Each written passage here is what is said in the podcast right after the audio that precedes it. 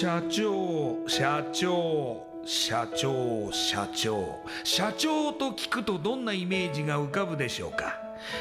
近寄りがたい偉い人それとも百戦錬磨？本当にそうでしょうか？社長は会社の顔。多くの責任と悩みを抱えながらどんな時でも毅然としていなければならない。それが社長です。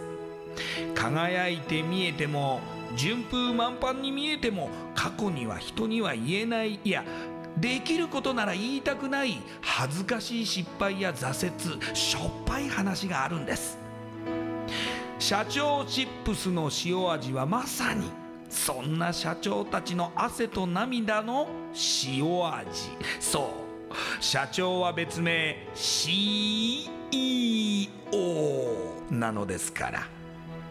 この番組ではそんな社長たちのしょっぱい話をあなたのビジネスや仕事に生かしてもらいたい将来社長を志す人たちに希望を届けたいという思いのもとさまざまな業種の社長インタビューを紹介していきます。エスプライドプレゼンツ日本の底力社長チップスラジオ。この番組は株式会社エスプライドの提供でお送りします。社長チップスってなんだろう？辞書で調べてみた。社長のカード付きポテトチップスで他の参加社長とのネットワーク作りにもなりメディア露出の PR 戦略も伝授？どういうこと？日本の底力社長チップス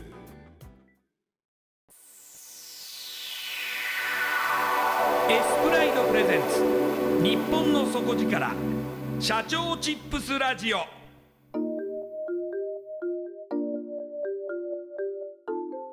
エスプライドプレゼンツ。日本の底力社長チップスラジオ。こんばんは。パーソナリティの西川真理子です。今夜のゲストは。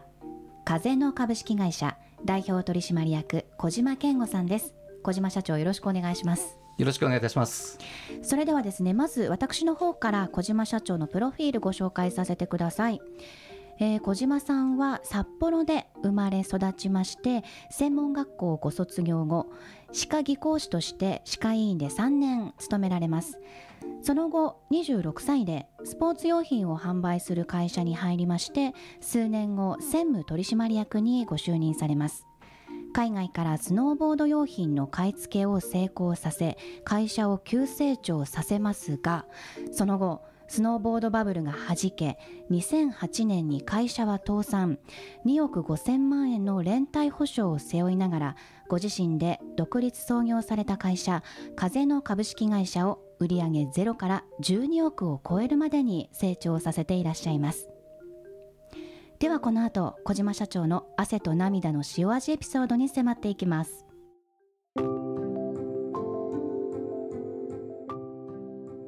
小島社長はまず歯科技講師になられますがこれはきっかけがあったんですか？はい、あのー僕が住んでる札幌の実家の近くにですね、ええ。歯科医師の先生が住んでおりまして、はい。子供の頃からすごい、あのー面倒を見てくれた先生なんですよ。ええええで、その先生がですね、あのーある日、まあ僕結構あの、アルバイトしながらブラブラしてたもんですから、まあ、ケンちゃんって言われてたんですけど、はいケンちゃん、あの、歯科技講師やってみないかって言われたんですよ。ええで、先生が歯科技講師儲かるよと。はいあの家見てごらんと。あのでっかい家は歯科技講師の家だよ。って言うんですよね。え えで僕も、儲かるっていう言葉にめちゃくちゃ反応してたもんですから、はい歯科技講師儲かるんだと。うんっていう、もう先生のその言葉に、もう、一気にこう、ビビッときまして、はいじゃあ僕歯科技講師やってみるって言って、専門学校に行ったんですね。はいで、歯科技講師になりました。でなってみていかがでしたか、えーとですね、当時、あのーまあ、歯科技講師になると歯科技工場に勤めるか、はい。歯科医院の院内ラボに勤めるか、はい。まあ、どちらかなんですけどあの歯を作るっていうことですよね。歯を作る、はい。はい。で、えー、とその先生がわざわざ僕のためにあの院内ラボを作ってくれて、ええ僕はその先生の歯科医院の中で仕事をさせてもらうことになったんですよ。あじゃあもうご自宅の近くで、はい、もう昔から可愛がってくれた先生のもとそうなんです。じゃあもうものすごいいい環境じゃないですか？めちゃくちゃいい環境でした。えで、えー、ともう自由にやらせてくれたんで、まあ、僕はもう本当に卒業して、まあ、自分が持っている技術というのを、まあ、思い存分発揮させてもらって、えー歯科技工士として働くんですけど先生が新卒の歯科技工士ってこんなもんだろうっていう給与大体あるんですけど、えはい。まあ、20万ちょいぐらいなんですけどこんなにできるんだったらもっと上げるよって言われてはい。いきなり年収450万くらいになるんですよ。ええええそんな数年の間にですか、はい、もう1年です。もう1一年で年経たないうちに。えすごい。でそれをまあ450万結構な金額なんでまだはい。20代前半なんで、はい。ややっぱり先生の言った通り儲かんだなっていうふうに、まあ、正直思いました。そうですよね。はい。ところがですねはい。こういろいろこう計算できるんですよあの自分が仕事としてこう例えば補鉄物っていうんですけどいろいろ作っていくうちにあマックス1年間僕頑張ってこの委員にこのぐらいしかこう貢献できないなっていう金額が分かっちゃったんですよね。あ先が見えてしまったってことですね。ですよ。あまあ、そこではい。ちょっといろいろ人生についてーはい。考える機会がありまして、ええ。まあ、3年間やらせてもらってその後転職をという感じですね。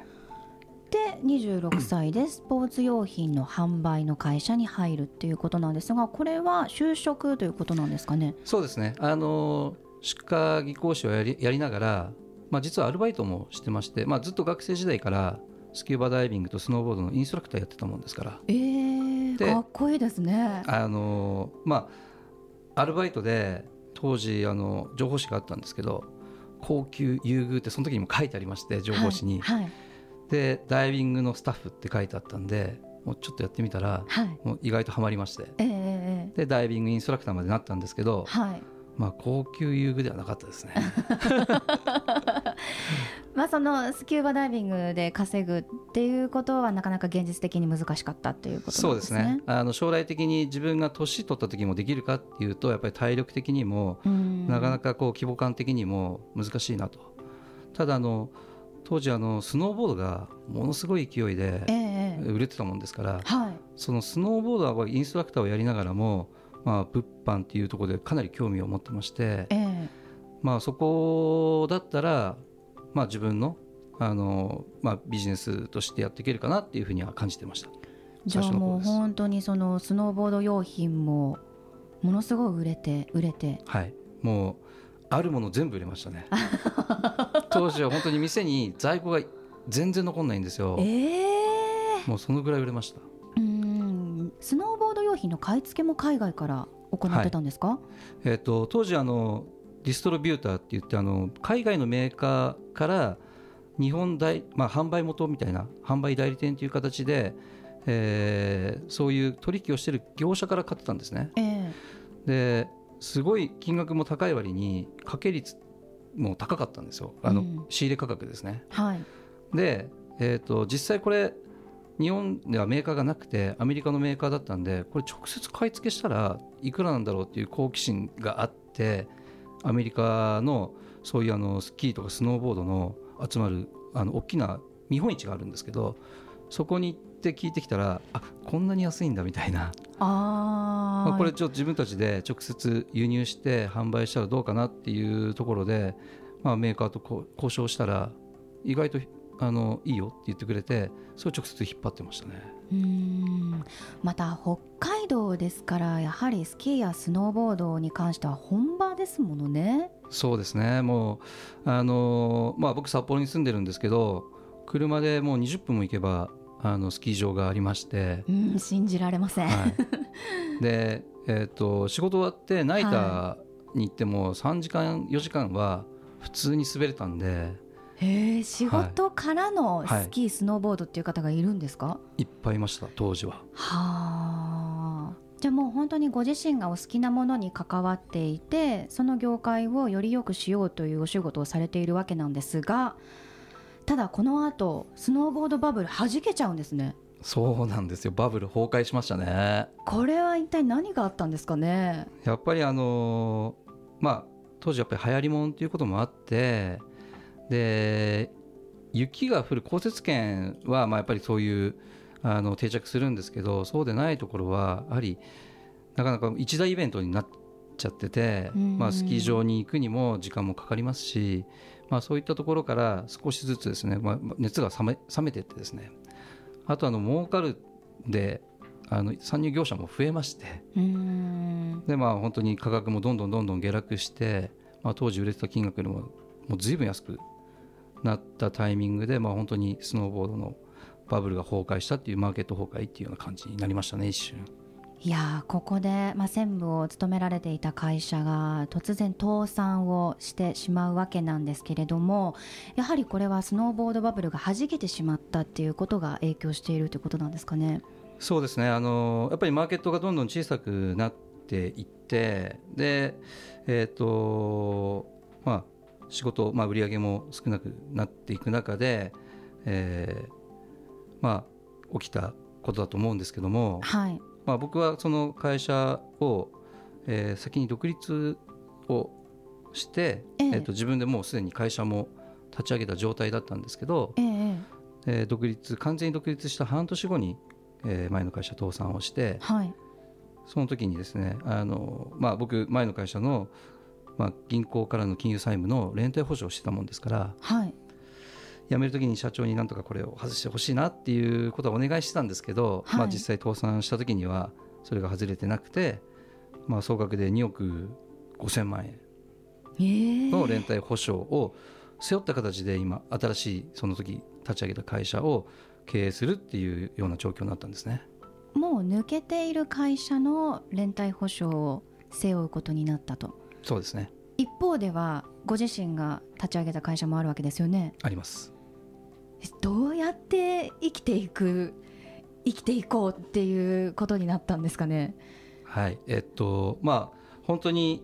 最初その事実を知った時は、はい。まあ、僕の人生終わったなと思いました本当に。うーん2億無理だろ5000万ってもう全然想像できない額ですもん、はい。もう見たことないです。本当に2億5000万、はい。まあ無理だろうっていうふうに思ったんですけど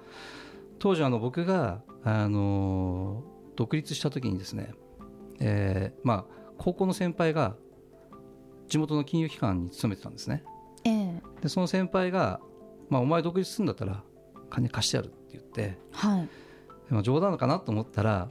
あの銀行に行ってその先輩呼び出して先輩貸しお金貸してくれるって言ったから貸してくださいって言ったら本当にあの軍資金としてに2500万貸してくれたんですよね。ええで、まあ、と当然まあ会社として借りてるんで、はいえーっとまあ、そのに2500万を元手に、まあ、自分の事業を、まあ、どんどん、まあ、加速させていくっていう段階で借りたお金だったもんですから、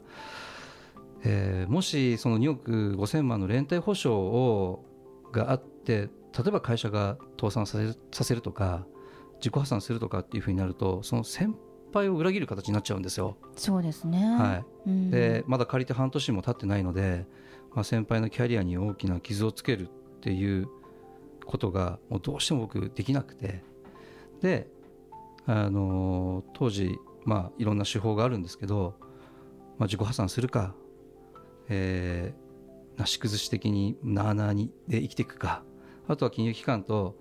あのーきちっと交渉して、えー完済をしていくっていう3つの中から、まあ、先輩のこともあって関西っていうところを選択させてもらいました。すごい。いやでもまあその自分に責任があるかと言ったらちょっと疑問なところじゃないですか。その前の会社の倒産って。でもまあ連帯保証を背負ってるからっていうところでなんかこう素直に払おうっていう気に普通ならないのかなと思うんですけれどもそのあたりの自分の葛藤とかももちろんありましたよね。そうですね。あの、えー最初はどうしてあの連帯保証を、まあ、独立した時にうん。抜いてくれなかったのかなって結構前の社長のことを、まあ、恨むというかですね。うん。そのぐらいやっといてくれてもうん。パチ当たんないんじゃないかぐらい思ってましたけどはい。でも当時はやっぱりこう僕の代わりに誰かを連帯保証で付けかあの変えないと多分抜けれなかったと思うんですね。なるほど、はい、そうすると、まあ、逆に、まあ、こういう状況になったら僕以外の人間がまあ同じように例えば連帯保証を背負うっていうことを考えると、まあ、当時僕専務としてはやっぱり経営一応経営してたので、まあ、そこの責任からいくと、まあ、僕が背負うっていうのが、まあ、一番妥当だったのかなっていうふうには思います。うーんやはり返済される方の発言だなっていうやはりそのぐらいの力があるっていうことなんですね。でも一方でそのご自身が経営されてた会社もあるわけじゃないですか。そちらの運営は大丈夫だったんですか？はいえっとまあこの連帯保証の関係であの銀行からお金が、まあ、やっぱり借りれなくなって。で、まあ、特にあの商品をこう輸入とかあの調達するにあたってもやっぱりどうしても資金が必要だと思うんですから、はい。まあ、本当に周りの先輩とかですね頼れる方々にお願いをして、まあ、銀行を紹介してもらって、まあ、プロパーで融資を受けたりとかええ。しながらなんとかなんとかあの当時は、え1年1年売り上げ伸ばしていきましたね。売上ゼロから最終的には12億を超えるところまでっていうことはでもここでまたなんかスノーボードブームがやってきたんじゃないかと思えるぐらいの数字なんですけれども、はい。えーっとですね当時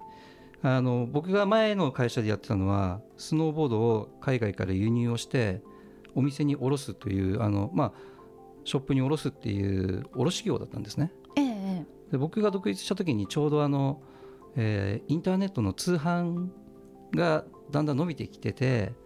で、えーっとまあ、僕が独立した原因になったのもその卸からこう直接、えー、と B2C で、まあ、はい。お客様に直接販売をするっていう手法に切り替えようっていうところで社長と折り合いがつかず僕独立したんですけどえはい。ちょうどその今度はマーケットがこう伸びていくっていうよりは販売手法があの変わって売り上げが伸びていったっていうような状況なんですよ。なるほど、はい、なのでインターネット直販っていうところで、まあ、本当に時代の波に乗ったなっていう感じですね。ネット直販が好評だったってことなんですねそうですねもう、えーかなりネットで物を買うっていうことの抵抗感が薄れてって、うん。えーどんどんネットを見ながら、まあ、安いものを探したりとかいいものを探したりっていうようなそういうふうに時代が変わっていった時ですね。ええ今現在はどうなんでしょうか？現在はですねあの、まあ、本当に、えーとまあ、EC 化でも各いろんなマーケットもネットで販売をするというのは当たり前になってきてはいるんですけれどもええ。最近はですねやっぱり若者の消費動向というか、まあ、例えば関東関西の人だとスキースノーボードに行くのにやっぱり結構一一大イベントというかですね、ええ。何時間もかかってはい。で年に12回しか行かないっていうような中物を買うっていうよりはそのためにわざわざお金を出して買うんではなくて、まあ、レンタルでいいんじゃないかっていうもう本当にシェアリングエコノミーが今どんどんあの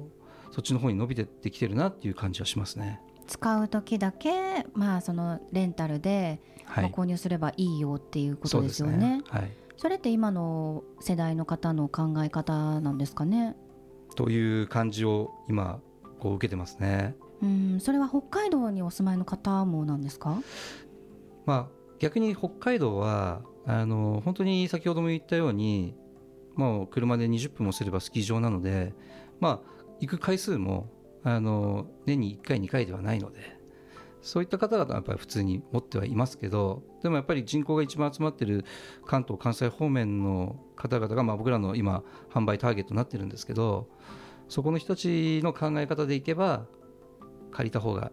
いいんじゃないと。うんでなおかつレンタルもすごい今充実してますし、うんまあ、いろんなブランドもしくはあのウェアもすごい綺麗なものを取り揃えてるあのスキー場さんや業者さんが多いので、まあ、買わなくても本当に十分楽しめるレベルの商品があるっていうところでは、まあ、今後いろんなマーケットの変化はしていくだろうなっていうふうには予測はしてます。そこでどう取り組むべきだとお考えなんでしょうか？そうですねもう本当にもう物販っていうところでいくとある程度のもう限界値が見えてるので、はいまあ、僕らもこれからまあレンタルだったりとかですねあとあのやっぱりウィンターのビジネスってすごい不安定で例えばこの2年ぐらいはあの暖冬でスキー場に雪がないっていうことの影響で物が売れなかったりとか。う、んよくニュースで見ますよね、はい、あとはあの輸入商品なもんですから為替が変動するとええ。会社の利益が一気に変わったりとかですね。ええ。まあ、そういった外的要因がかなり大きいもんですから、あのーまあ、本当にこれからいろんな意味でビジネスを変えていかなきゃいけないなっていうようなフェーズには入ってますね。うんまたあの今後のご展開としましてはその、まあ、ネット通販のところやそのスキーウェアスノーボードウェアのところのスポーツ用品の、まあ、販売レンタルなどのところの充実もありますがそれ以外に例えばお考えのことってありますか、はい。えっと、今、まあ、日本はその若者の消費動向もそうなんですけどやっぱり人口がどんどん今減ってってる少子高齢化で。でやっぱりマーケットをするマーケットを支える人たちっていうのは若者なもんですから、はい。なかなかこう日本でこう拡大路線っていうのは難しいなと。で今は、えー、と中国がですね2022年にええ。北京でウィンターオリンピックが開催されることが決まってるんですけど、えええースキー場がどんどんできてるんですね。ええ多分この5年ぐらいの間に、まあ、中国でのスキースノーボードっていうのは当時日本が経験したようなブームが来るんじゃないかなっていうふうな想定をして今中国での販売とかですねはあ、まあ、あとはそのスキー、スノーボード、まあ、スポーツを通して健康っていうことを考えていくっていうことで今そのスポーツ系のサプリとかですね、まあ、そういったものを今手掛けていっていますね。なるほど。今後は日本のみならずまあ海外展開っていうところにも力を入れていくということなんですね。はいそうですね。はい。小島社長はやはりその、まあ、今まで伺ってきましたけれどもかなり、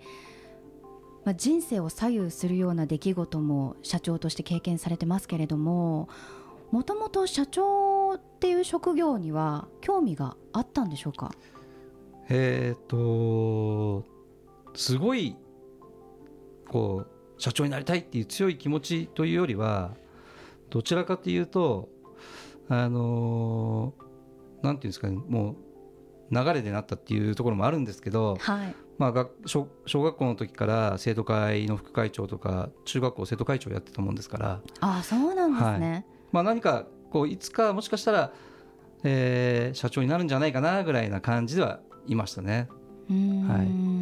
すごいリーダーシップで引っ張ってってくれそうな感じしますもんね。まああのどうですかね、まあ、本当にまだまだ分かんないですけどもはいこれから頑張っていきたいなと思っていますね。ただですねこの番組を聞いている方の多くはですね将来社長になりたい志がある方がいらっしゃいますので小島社長の今までのエピソードを踏まえつつ経験からメッセージやアドバイスをいただけたら嬉しいのですがお願いできますか？はいまあ、僕も今までこう、まあ、経営を会社を経営して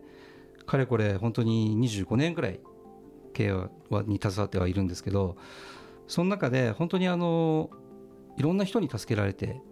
きて今があると思ってます。で特にあの、まあ、会社倒産とか連帯保証とかいろんなことあったんですけど僕が今一番本当に思っていることはこういろんな苦難や困難を乗り越えるときに、まあ、くよくよ考えてもしょうがないなと。一番は、えー本当にしっかり行動することによって得る、まあ、結果っていうものがですねやっぱり左右してくるなっていうふうには思っています。僕の座右の目に徹底的な行動が奇跡を生むっていうのを僕座右の目にしてるんですけど実際今までももう行動しかないと。うん。閉じこもって考えるより先にまず行動。でその行動してるうちにいろんな人がそのまあ聞いてくれたり手助けをしてくれたりっていうところで今どんどんこういろんな形の展開が増えていってるのでまあ本当にこれから会社を起業したいとか経営したいって思っている人がいるんであればまあ僕が今一番言えるのはもう行動することもうこれが一番だと思います。うん。多くの困難を乗り越えたその手前にはやはり思い悩むよりも即行動。それが、まあ、成功の鍵なのかもしれませんね。と信じてます。もうとにかく今はあの冬でウィンタースポーツのシーズンですものね。そうですね。はい。まずは皆さんにスキー場に出かけていただきてはい。いただいてでウェアを買って、はい。まあ、楽しんでもらえたらいいのではないかと。ぜひお願いしたいところですね。はい。今夜のゲストは風の株式会社代表取締役小島健吾さんでした。ありがとうございました。ありがとうございました。インパクトのある PR がしたいけどどうしたらいいのか。採用の時学生の印象に残せるようなものがあればな。社長同士のつながりを作りたいんですけど社長さん悩んでいませんか？その悩み解決しましょう日本の底力社長チップス。